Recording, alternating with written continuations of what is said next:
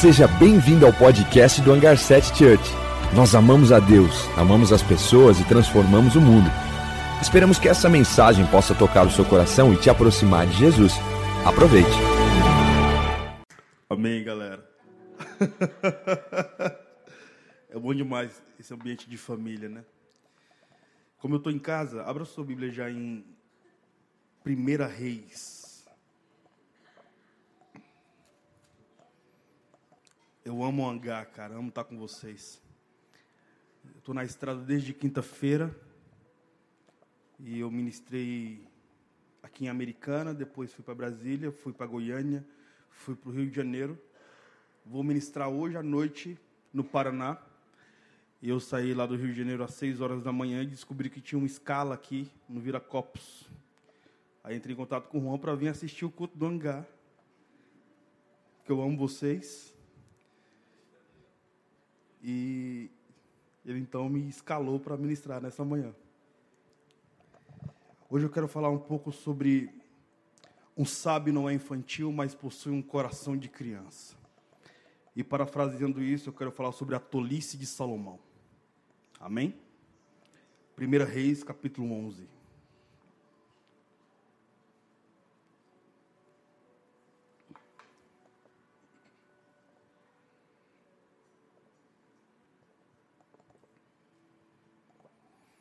Todos encontraram? Diz assim: Além da filha de Faraó, o rei Salomão amou muitas mulheres estrangeiras, moabitas, amonitas, edonitas, sidônias e etéias, todas pertencentes às nações sobre as quais o Senhor ordenara expressamente aos filhos de Israel. Vós não entrareis em contato com eles e eles não entrarão em contato convosco Pois certamente no dia em que isso ocorrer, desviarão o vosso coração para seguir seus deuses e divindades. Contudo, Salomão apaixonou-se por elas e tornou e as tomou por esposas. Ele teve então setecentas esposas, princesas e trezentas concubinas, e suas mulheres levaram a se afastar o seu coração do caminho de Deus.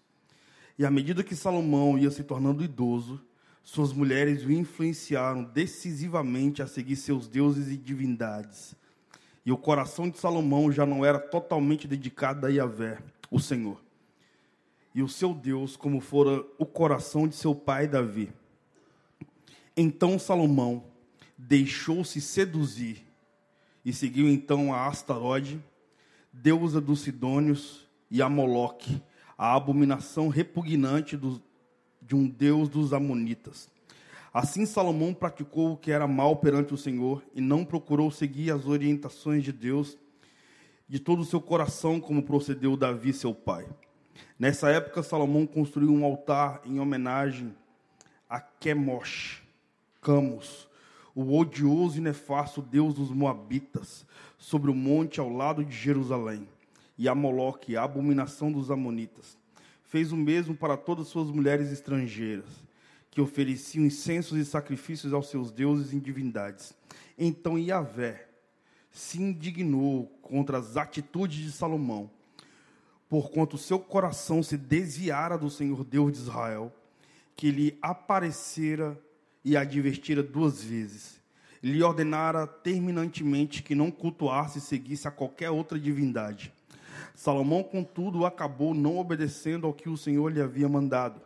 E por isso, o Senhor sentenciou Salomão, determinando: Considerando que este é o teu coração e a tua atitude, visto que não guardastes a minha aliança e os meus decretos que eu te ordenei, certamente tirarei de ti este reino e darei ao teu servo. Porém, unicamente por amor a Davi, teu pai, não o farei enquanto viver. Eu o tirarei da mão do teu filho mesmo assim, não lhe tomarei o reino por completo, mas deixarei ao teu filho uma tribo, por amor e consideração a Davi, seu pai, meu servo, e por amor a Jerusalém, a cidade que escolhi. Eu quero falar um pouco sobre isso nessa manhã e compartilhar com você essa reflexão que está sobre meu coração há muito tempo. Quero falar sobre um sábio não é infantil, mas possui um coração de criança.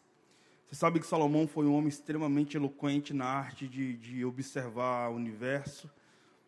No capítulo 4 de 1 Reis, Salomão é um homem que devaneia até sobre botânica. É um homem que fala de forma muito significativa sobre biologia. Salomão é um homem que literalmente a Bíblia evidencia como uma característica do Homo sapiens. Sabe que Homo sapiens no original significa homem sábio. Ele reduz o Homo sábio para o Homo animalis, ou seja, aquele que é liderado por seus instintos. Portanto, Salomão foi o cara mais eloquente e ele teve uma teofania quando tinha entre 8 e 9 anos. E a partir de toda a configuração desse contato com a eternidade, ele é a expressão da continuidade do que Adão era a nível mental e, e, e poderosamente observado através do comportamento de sabedoria. Ele representava Deus de forma muito interessante. Porque ele representava Deus não com poder e maravilhas, como eram os profetas. E não tinha nenhum dom específico, como um dom de adivinhação, ou ele profetizava sobre o futuro. Pelo contrário, Salomão, ele determinava enigmas interessante, não sei se você sabe disso, mas existem algumas literaturas judaicas que afirmam que Adão, literaturas judaicas, não significa dizer que são literaturas corretas, mas são características históricas que os judeus leem, que afirmam, primeiro, que Adão provavelmente era uma comunidade. Então, quando Deus chamava Adão e Eva, ele estava chamando uma comunidade. Acredita alguns judeus.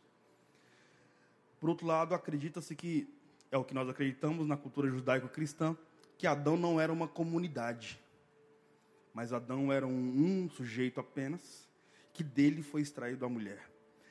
Os judeus também acreditam, alguns judeus, uma comunidade específica do judaísmo, acredita que quando Deus, na viração do dia, chamava Adão, ele chamava a comunidade.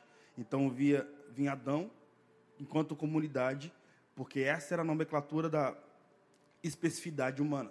O que se sabe de fato é que Adão, aquele que a Bíblia narra aqui no nosso, na nossa literatura judaico-cristã, que Deus fez Adão para domínio, e Adão, de fato, dominava a partir de Deus através de uma eloquência tão poderosa que sozinho ele determinou o nome para todo o ecossistema.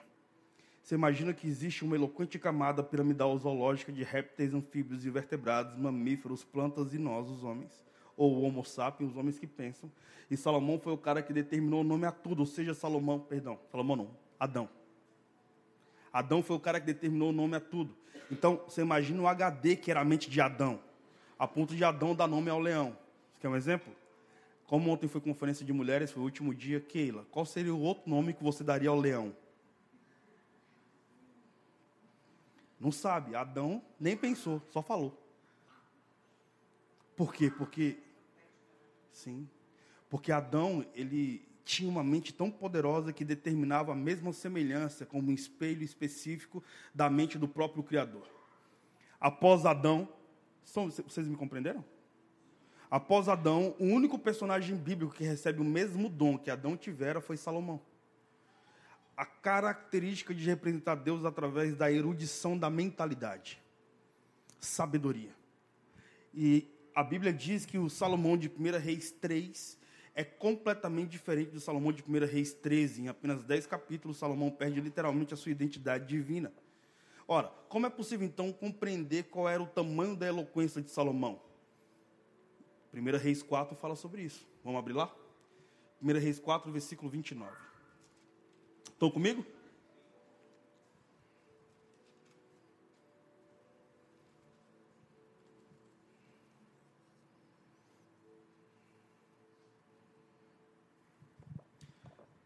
Diz assim, 1 Reis 4, 29. Deus concedeu a Salomão generosa porção de sabedoria e entendimento, uma capacidade de discernimento muito além do normal. E conhecimentos tão abrangentes e profundos que não podiam ser medidos.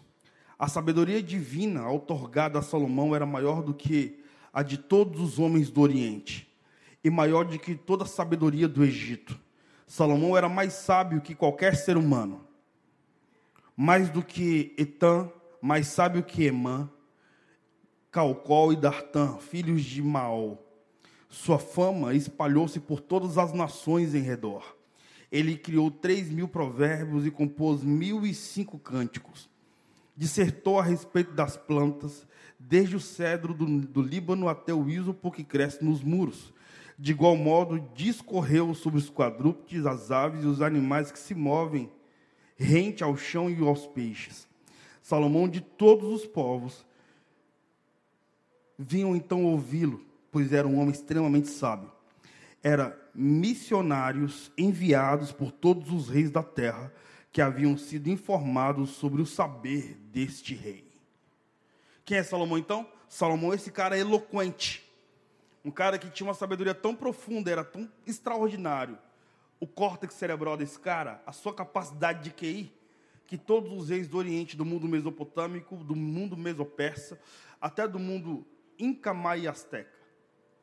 Eu fui inclusive a Machu Picchu algum tempo atrás, e lá eu toquei num documento histórico que afirma que Salomão fez contratos diplomáticos de comércio com os povos incas, que comercializavam de forma muito contundente para todos os povos do Oriente, sobretudo milho. Você sabe que os incas eles foram os principais amigos diplomatas dos vikings. Quando você, eu sei que você vai a Machu Picchu em breve. Quando você for a Machu Picchu, você vai ver que tem um, uma montanha muito grande que os caras esculpiram o rosto de um viking. Bem animal, mano. Ou seja, Salomão foi esse cara que, além de ser muito sábio, ele sabia muito sobre botânica, sabia muito sobre biologia, sabia de forma muito significativa. Antes de ler Platão, ou melhor, antes de Platão escrever sobre comportamentos sociopolíticos, obviamente, Salomão já tinha toda característica específica para contatos diplomáticos. Antes mesmo de, ou melhor, talvez ele não leu sobre Aristóteles nenhum comportamento da jurisprudência, mas é um cara que falava e determinava todo o comportamento como um juiz, porque a monarquia liderava o reino a partir de um comportamento de juiz também. Justiça. Quem nunca leu ou nunca ouviu a história da criança, enfim, em, um, em uma geografia com espécie de parto, onde duas mães estavam dormindo com os seus bebês, e uma mãe deitou sobre uma criança e, e ela sufocou a criança. E a mãe que havia perdido o bebê, ou seja, que havia assassinado o bebê sufocado, trocou a criança viva pela morta. Ou seja, Salomão, a partir de um contexto de jurisprudência, sem ter lido Aristóteles, que é um dos pais do comportamento de jurisprudência na característica da Grécia clássica, ele julga com toda sabedoria. E aí, um homem tão sábio, ou seja, esse Homo sapiens se reduz quando o Homo animalis se revela. O que adianta você ter uma característica poderosa de determinar, de determinação social e até acadêmica, até espiritual, mas quando o seu homem animal ele desperta, você não tem domínio sobre ele. E qual é o homem animal ou o Homo animalis diante do Homo sapiens?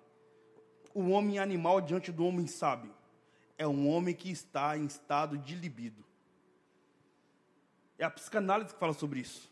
Que quando um homem racional se torna um animal irracional, é apenas em estado de libido. Salomão foi esse cara que, teve, que teve determinação política, sociopolítica, de jurisprudência e até espiritual. Mas o cara que dominava toda a característica de molécula, inclusive da arte da sabedoria, ele foi impotente na arte de guardar o coração. 1 Reis 3 evidencia uma forma muito poderosa de Salomão sendo ele criança. Mas 1 Reis 11 fala sobre o fim da vida de um cara que foi sábio a juventude toda. Mas no fim da vida, na velhice, não teve sabedoria para gerenciar os traumas da alma, nem os gerenciamentos de crise da existência. Perceba, para finalizar a parte A, vai para a parte B e finalizar na parte C. O que, que Salomão faz?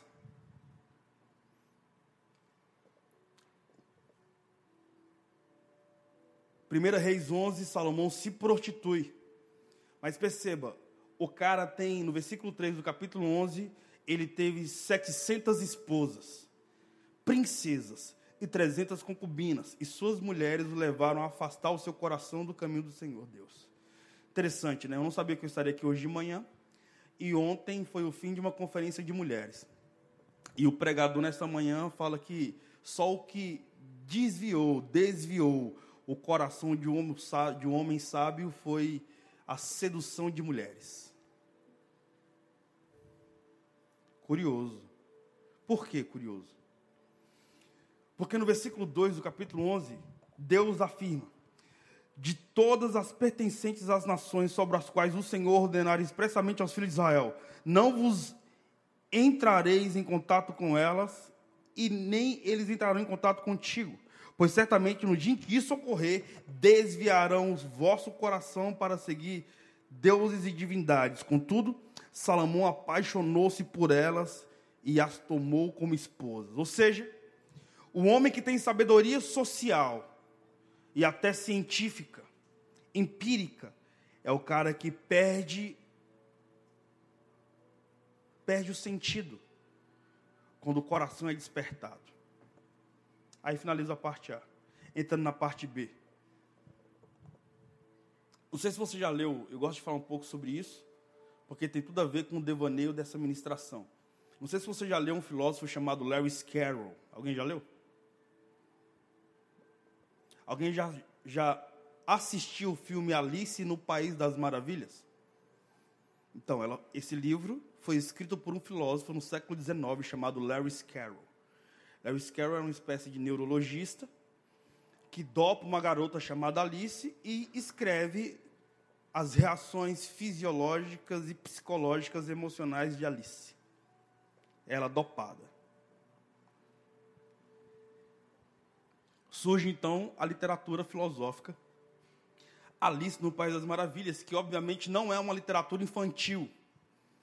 É uma criticidade ao homem pós-era industrial. O homem que era liderado pela máquina, se comportava como uma máquina. Através da máquina ou a partir da máquina. Daí, da máquina para cá, o homem foi perdendo os seus sentidos e entrando no mundo paralelo, diz Lewis Carroll. E ele começa a devanear sobre Alice, que significa um homem contemporâneo. No livro, ela dopada, e tem um cineasta chamado Tim Burton, não sei se você já, já leu ou já assistiu qualquer filme dele. Foi o cara que, o último cineasta que fez o filme Alice no País das Maravilhas, que é de forma bem obscura, onde os personagens têm a cabeça bem grande. Então, ele segue de forma original o roteiro do, do, do livro, e o filme segue o roteiro original. No, no, livro, então, Alice é pedida de matrimônio, segundo o filósofo Lewis Carroll, e ela sai correndo quando pede matrimônio.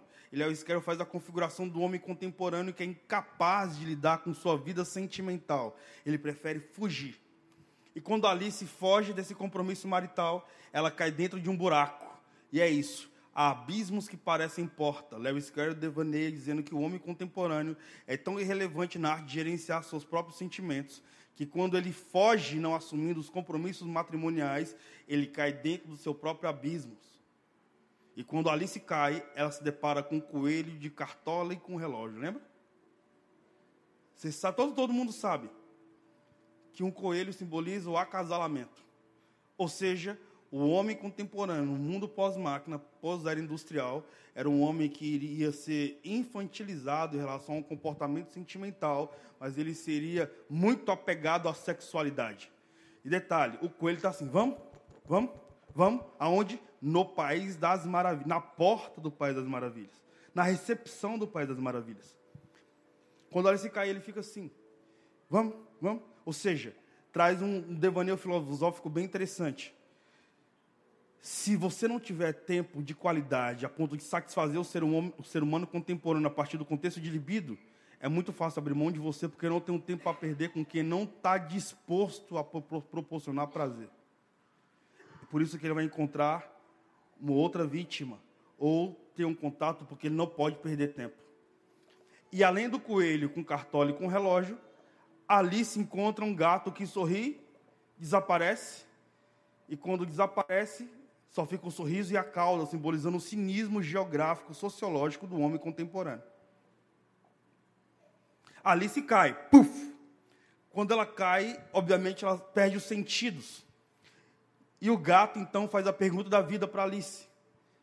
E obviamente é uma frase que você certamente já ouviu, mas talvez você não sabia, que fazia parte dessa literatura filosófica. Quando Alice cai, o gato pergunta: Para onde é que você vai? E essa é a pergunta da vida. Para onde é que você vai? Daqui a 10 anos, quem você será? Como foi o seu 2018? Saiba que você é a média das cinco pessoas que estão ao seu redor. Se você é a média das cinco pessoas que te influenciam, que estão ao seu redor, dá para você, através da sua própria característica pessoal de produção de vida, observar o nível que é a sua existência de sabedoria ou de infantilidade, ou de domínio próprio através do Espírito Santo. Você se parece muito com Jesus ou muito com o homem? Você é cristocêntrico, você é antropocêntrico, você é templocêntrico, você é genitocêntrico. Ou seja, você é antropocêntrico, o homem é o teu centro. Você é cristocêntrico, Cristo é o teu centro. Você é templocêntrico, o templo é o seu centro. Você é genitocêntrico, o prazer genital é o teu centro. O que você é? Quando Alice cai, inconsciente se depara logo com seus desejos, mas é incapaz de lidar e gerenciar seus sentimentos. E aí, o gato pergunta: para onde é que você vai? É a pergunta mais filosófica desde a época da, da Grécia clássica, desde a época de Pitágoras ou da época de Diógenes. A pergunta que os gregos foram impotentes na arte de responder: para onde é que você vai? Porque um sábio não é infantil, cara. Mas ele possui um coração de criança. E Alice responde. Ou o homem contemporâneo responde, diante da literatura de Lewis Carroll. Ele diz, Alice diz, ou melhor, não sei. E muitos de nós não sabemos para onde vamos, por isso que nós aplaudimos filosofia de Facebook. Por isso que precisamos de um YouTube, ou um youtuber, que só expõe a imagem, eu não sei se você já sentou à mesa com um youtuber. Com o mesmo que tem muito conteúdo atrás da tela autorrelusiva. E talvez quando você senta à mesa você percebe o ser humano que de fato é. E existirá um fenômeno nos próximos 10 anos. Você verá uma geração de youtubers, provavelmente, possivelmente, segundo a sociologia contemporânea e a psicologia de Carl Rogers, trazendo um devaneio dizendo que muitos, muitos que vivem pela imagem hoje se suicidarão em rede nacional nos próximos 10 anos. Porque produziu muito, muito conteúdo de imagem na fase da, da juventude. Qual fase? Na fase que poderia estar correndo atrás de estudos e fundamentando a casa dos 30 anos. Como Alice diz, não sei para onde eu estou indo, o gato então diz, então me segue. Porque para quem não sabe para onde vai, qualquer caminho serve. Salomão sabia para onde ele estava indo. Salomão foi um rei que foi caracterizado como aquele que recebeu uma teofania de Deus. E já estou finalizando a parte B. Estão comigo? Estão mesmo? Qual o tema dessa mensagem? Um sábio não é infantil, mas possui um coração de criança.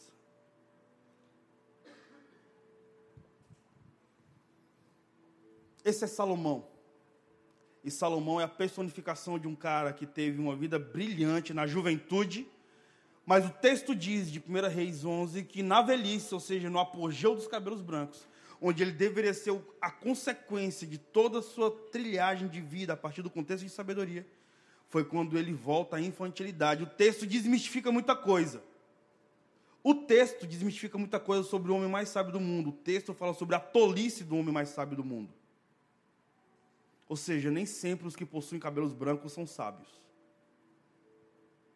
Nem sempre a maturidade está com, com o acréscimo da multiplicação dos anos. Não, porque o temor do Senhor, o temor ao Senhor, é a raiz. É o que convoca a sabedoria. O temor do Senhor é a matéria-prima da sabedoria. Tema ao Senhor. Logo, a sabedoria vai ser inevitável. Por isso que Jesus se encontrou com homens que cheiravam a peixe E após um microcontato com esses caras, Jesus demorou 30 anos para ser o Cristo. Apenas três anos com Jesus, homens que cheiravam a peixe começaram a exalar o mais nobre perfume da inteligência humana. Porque esse é Jesus, cara. Erudito, sábio. Por quê? Porque temia a si mesmo, já que ele era Deus. Por isso que ele não veio para a terra todo poderoso ele veio como um frágil ser humano, homo sapiens, em uma manjedoura. Como eu sempre digo, aquele que não nasceu em berço esplêndido, mas foi gigante pela própria natureza. Animal demais, brother. Finaliza então a parte B vou para a última parte, parte C.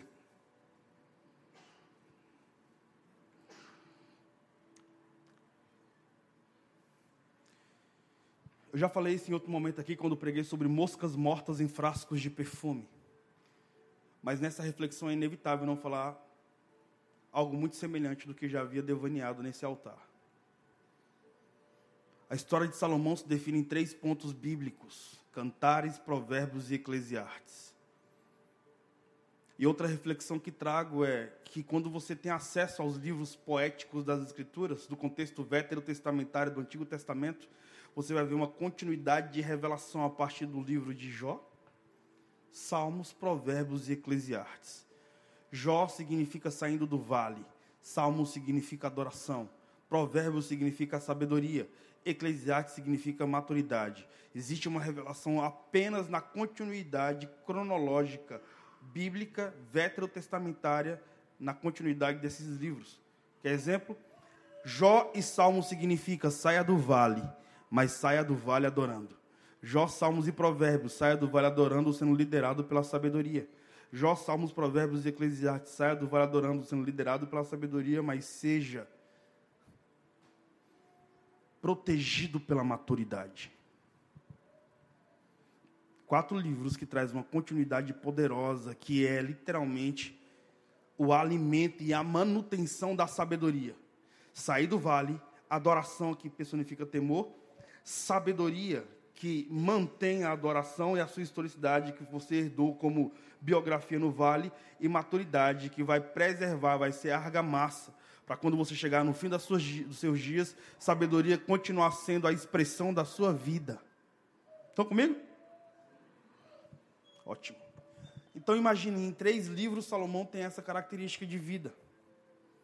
Agora, o mais interessante para mim não são os livros que Salomão escreve mas o mais interessante para mim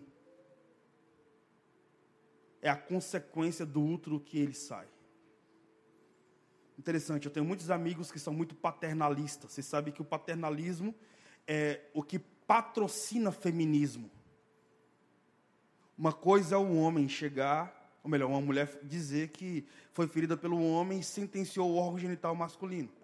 Ela diz: todos os meus traumas existenciais são por causa do homem e você vai ter então Jean, melhor, você vai ter Kant, depois de Kant você vai ter Hegel, depois de Hegel você vai ter Karl Marx, Engels, aí você vai ter Herbert Marcuse, Max Horkheimer, Eric Fromm, Teodoro Adorno, Herbert Marcuse, aí você vai ter Jean Paul Sartre, aí você vai ter a raiz do movimento feminista, Simone de Beauvoir, aí você vai ter Sulamita Forreston, aí você vai ter finalmente Judith Butler. Se, se personagem A diz que é feminista, mas não sabe nenhum desses personagens, nunca leu uma obra toda desses caras, ela não é feminista, ela é uma xerox de Facebook. Então, uma coisa é uma mulher afirmar que é ferida e não ama homem.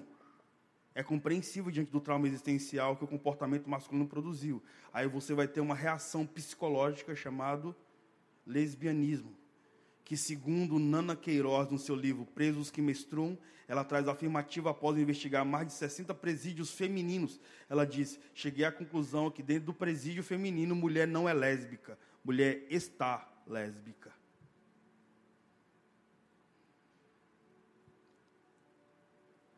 Então, o discurso feminista a partir de comportamento feminino é compreensível.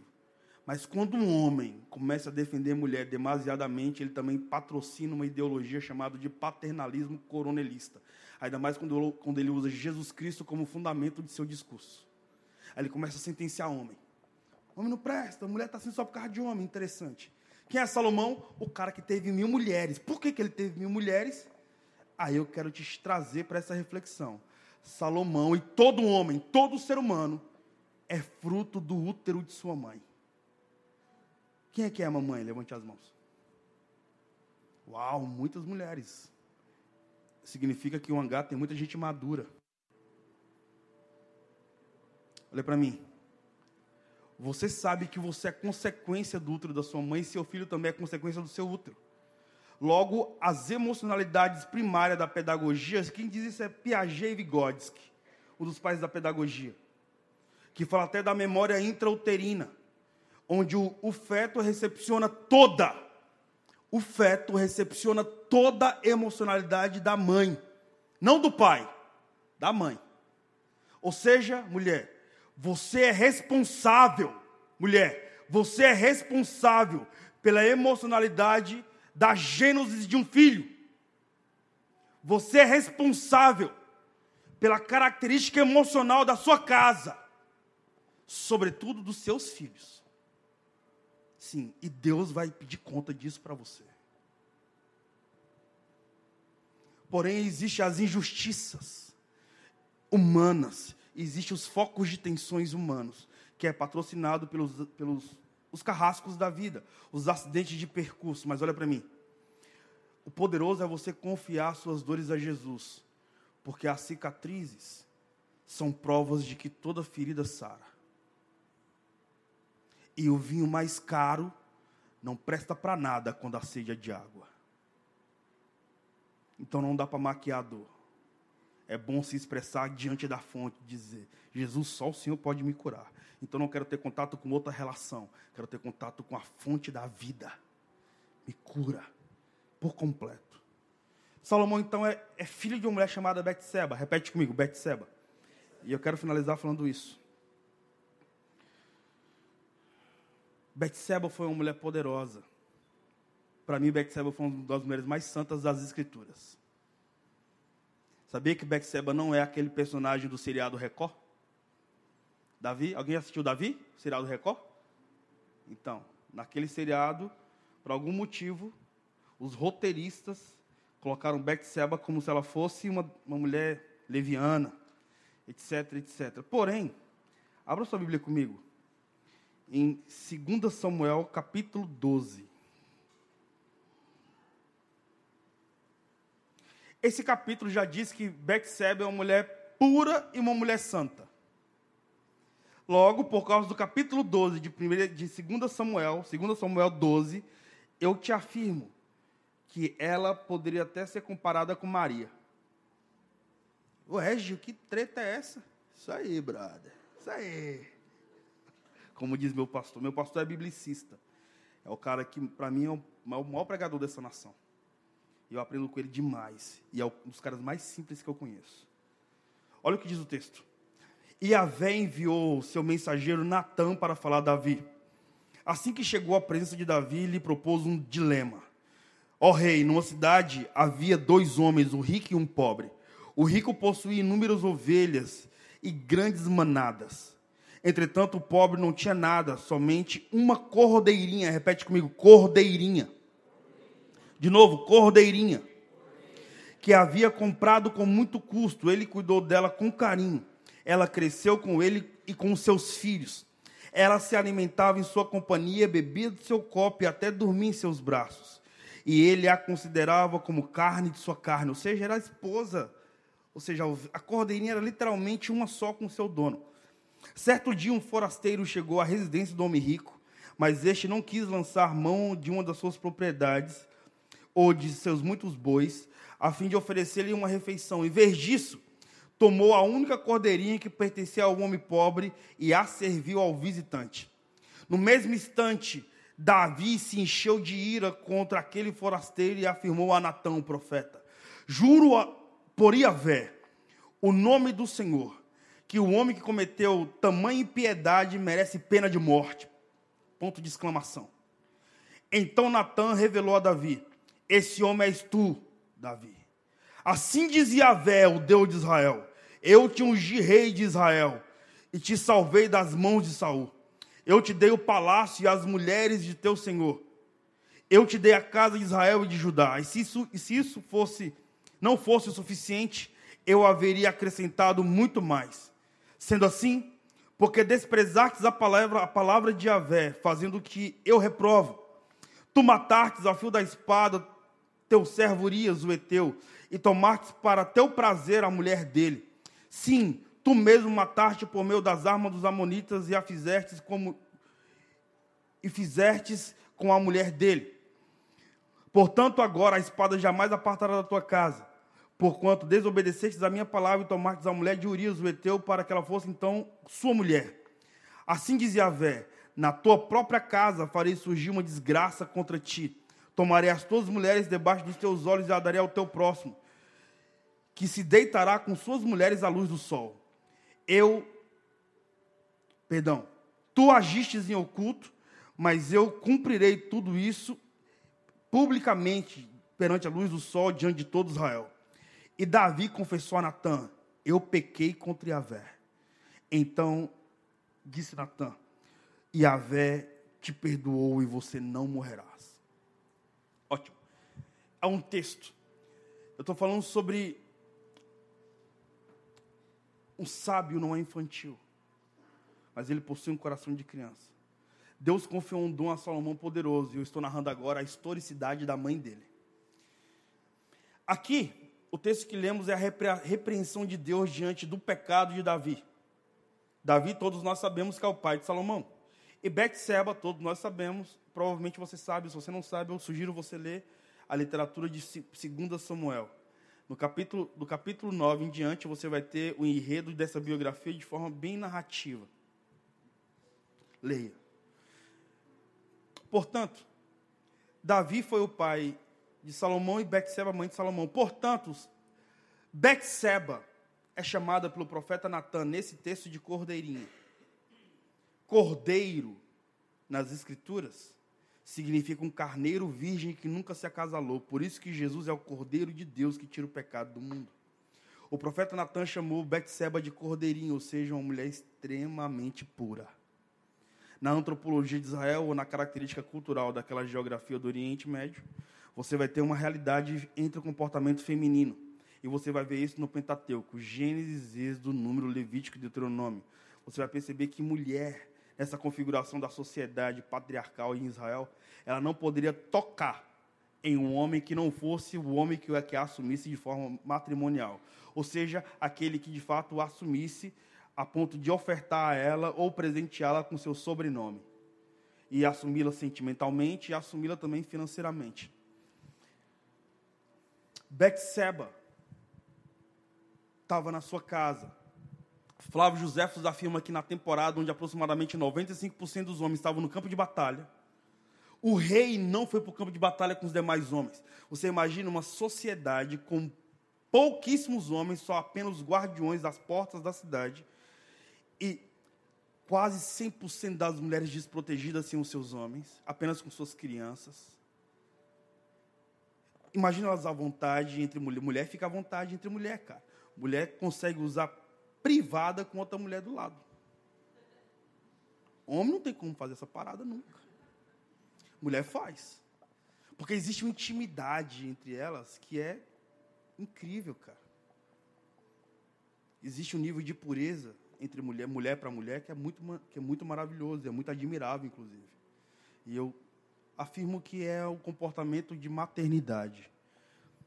Então, na temporada onde os homens não estavam naquela geografia, mas estavam, segundo Flávio José, eles estavam há dois aproximadamente dois meses de navegação da geografia de Jerusalém e duas semanas e meia no trote de um cavalo distante da geografia da capital de Israel. Joab estava no campo de batalha, a arca do Senhor estava na guerra e os homens estavam todos no campo de batalha. Era para Davi também estar lá. Só que o texto diz, o antitexto do que nós lemos, afirma que Davi ficou na casa real e, e olhando para o horizonte, viu essa mulher, numa geografia onde não existia homens, porque os homens estavam todos na guerra, ela tomando banho de boa. O rei olha para aquela mulher nua, o homo sapien, o homo sapien, o homem que representa Deus na sua sabedoria, o mesmo homo sapien que pegou uma pedra e assassinou Golias, o mesmo homo que tocava harpa e expulsava o demônio de um, de um rei, foi o mesmo Homo que, quando viu mulher, se tornou um Homo animalis. Ou seja, ele se reduziu e foi liderado pelo instinto animal. Quando ele olha Betseba, ele deseja Betseba. Na antropologia de Israel, uma mulher, se ela tiver um ciclo menstrual e ela tocar em outro homem que não seja seu marido, ela e o homem são afastadas ou afastados daquela microcomunidade do arraiá, tem que tomar banho sete vezes e sacrificar mais de seis rolinhas. Isso é Pentateuco, isso é uma parada da jurisprudência divina teocrática de Jerusalém. Naquela época. Então você imagina que uma mulher não poderia tocar em outro homem, apenas no seu, tá claro? Então você imagina essa mulher, que a Bíblia chama de cordeirinha, na casa dela. Joabe, segundo Flávio José, é um, um contexto extra bíblico, está aproximadamente um ano e alguns meses fora de casa, então ela está tranquila. Mas de repente você imagina nessa sociedade que tem essa cultura, homens batendo na porta. Betseba. Você imagina o coração dela tremendo porque ela sabe que o marido dela não está lá. O córtex cerebral liberando substâncias fisiológicas e ela sabendo que ela vai entrar em foco de tensão. Por quê? Porque uma mulher não pode ter contato com outro homem que não fosse aquele que assumisse de forma matrimonial.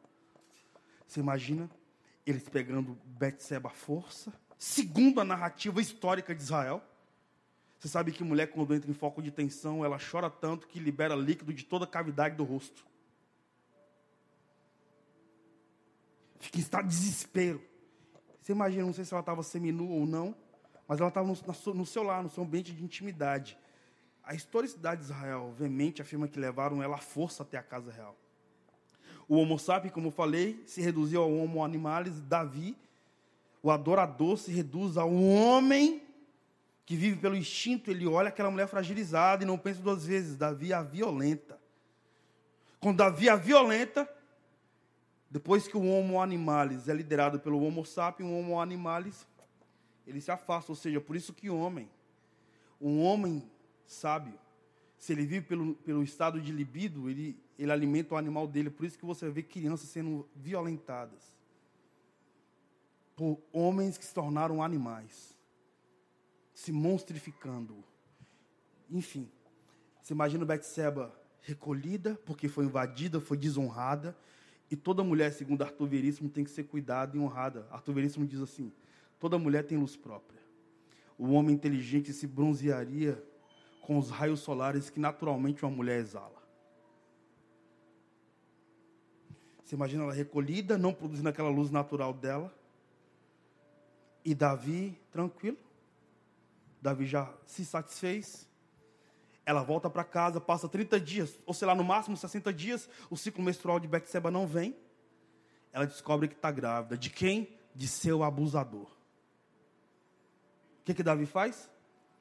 Davi fica desesperado porque um líder, quando peca e não confessa, ele fica desesperado com o seu senso de moralidade pessoal.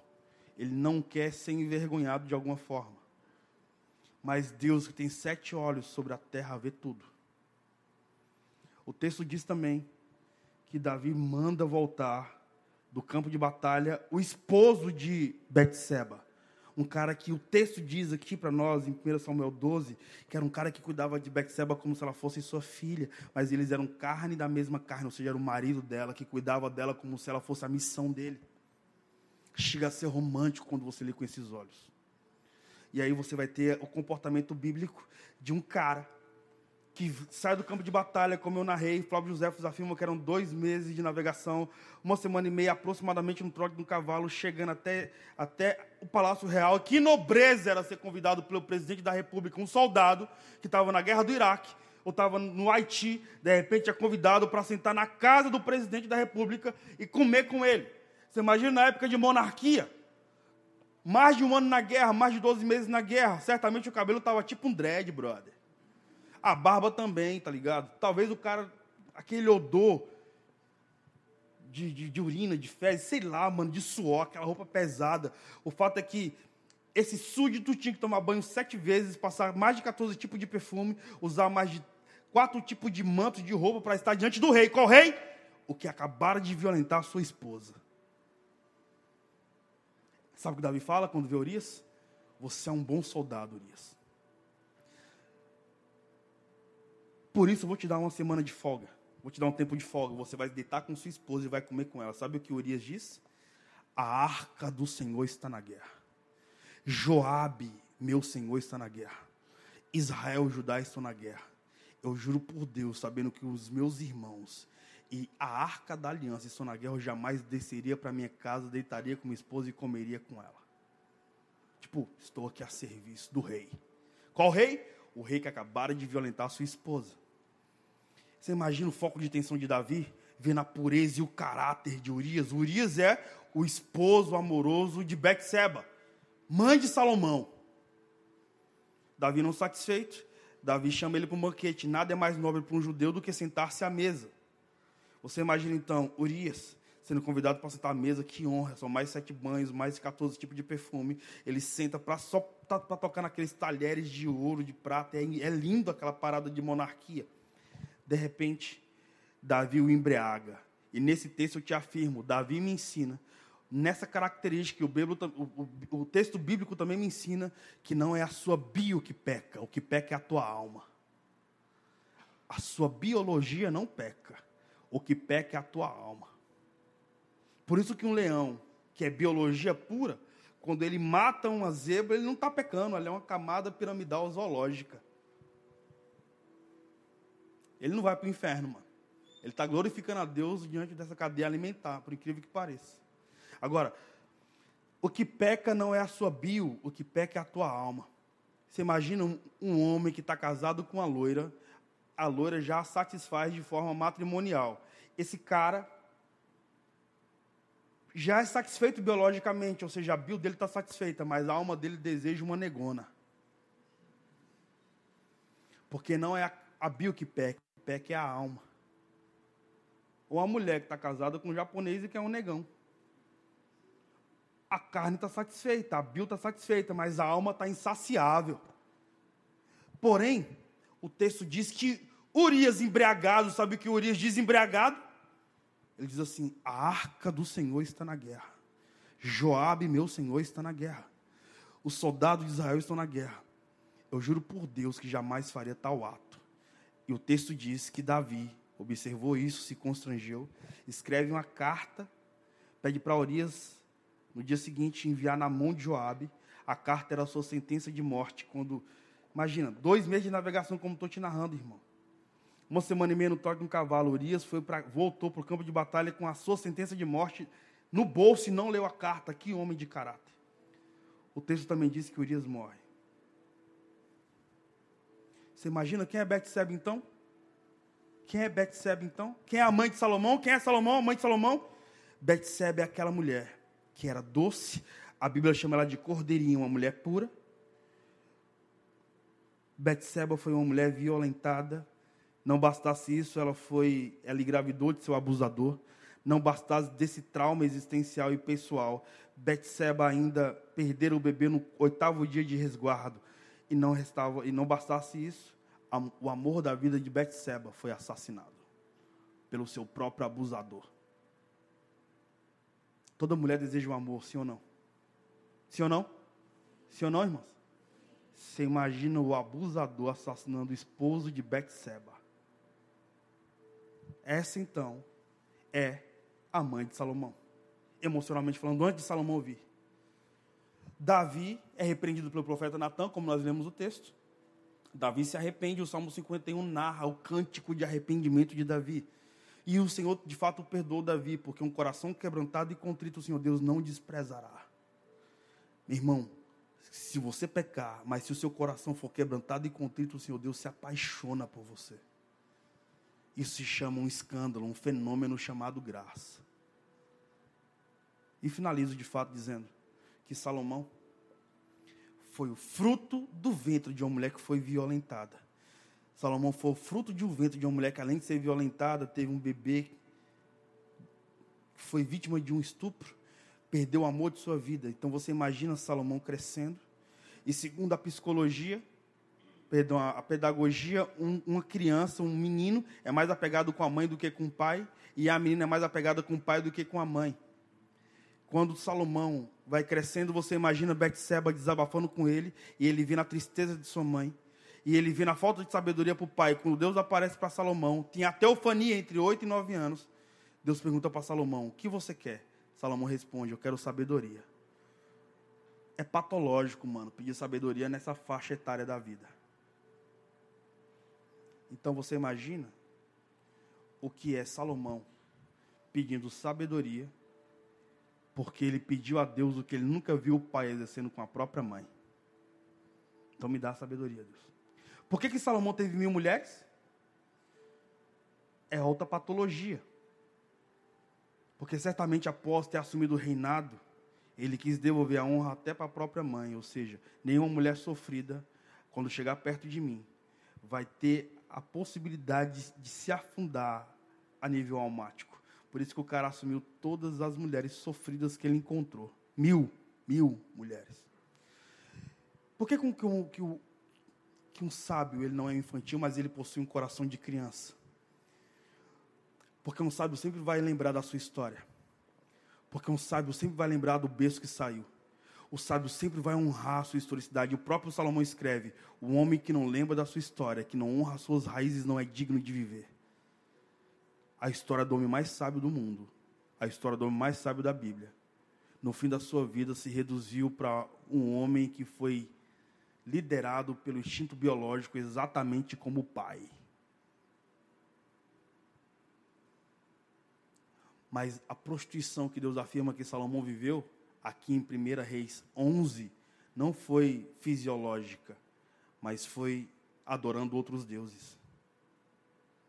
Ou seja, é poderoso quando seu coração continua quebrantado diante do Deus que escreveu o seu nome no livro da vida nada é mais poderoso do que compor a comitiva dos pedreiros da Nova Jerusalém. E sempre a substância do arrependimento vai ser literalmente o que irá nos liderar. Eu quero finalizar.